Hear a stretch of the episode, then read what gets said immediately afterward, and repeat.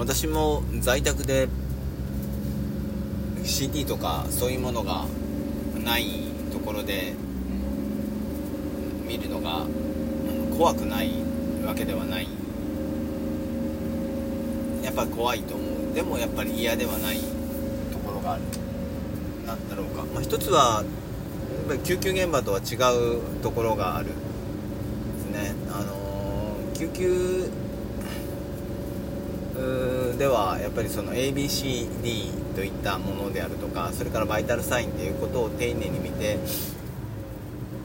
えー、危険本当に危険な疾患ではないかっていうレッドフラッグサインっていうかそういうのをこう見極めつつ一方ではあ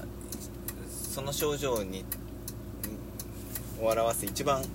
よくある疾患を思い浮かべてその疾患の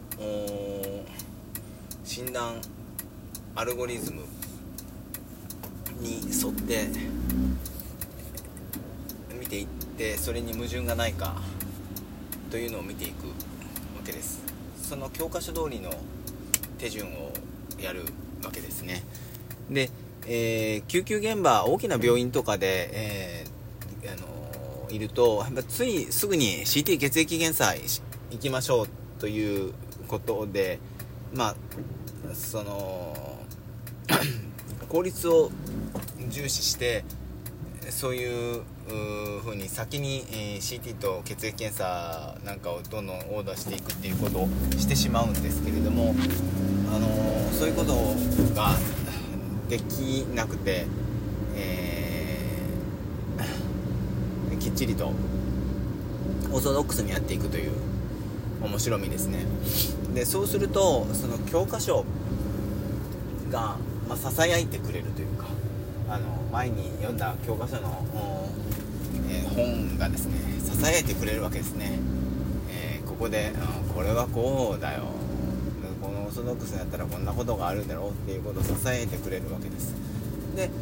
まあ大体その通りになることが多いですね。え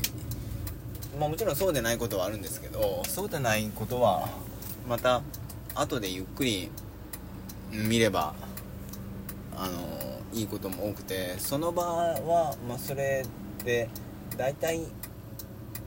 当たってるというか、うまくいくことが多いですね。で、そういう状況を、うん、こうすごく楽しむというか。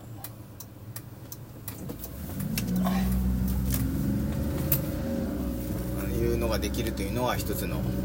良さかなと思っています。あとね、えー、やっぱりあのー、皆さんの協力っていうのが結構あって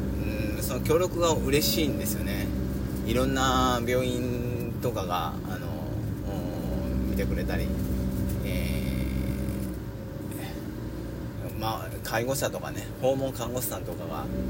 いろんなこう診断の手がかりを出してくれたり時には家族が手がかりを出してくれたりそういうみんなのこういろんなあの支えがあってそういうのがこうあのそのチームができてくる。これはまあ病院ももちろんそのチームで救急医療っていうのは当たるんですけれども、まあ、それとはこう違う魅力というか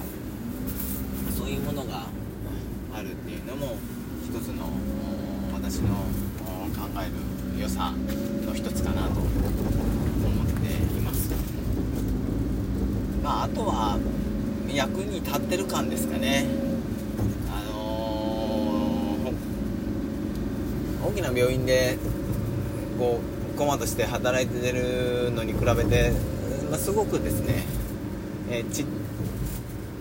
大し,、まあ、大したことでないのかもしれないんですけれども大したことでないかもしれないけど自分がそこの歯車で働くことによってすごくこうあの潤滑油のようにこう回り出してくれてる感があるんですね。その実感っていうのはすごく強くて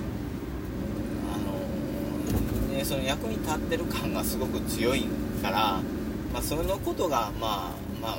単純にあの嬉しいからですね、えー、この仕事をやってるっていう面もあると思うんですよね。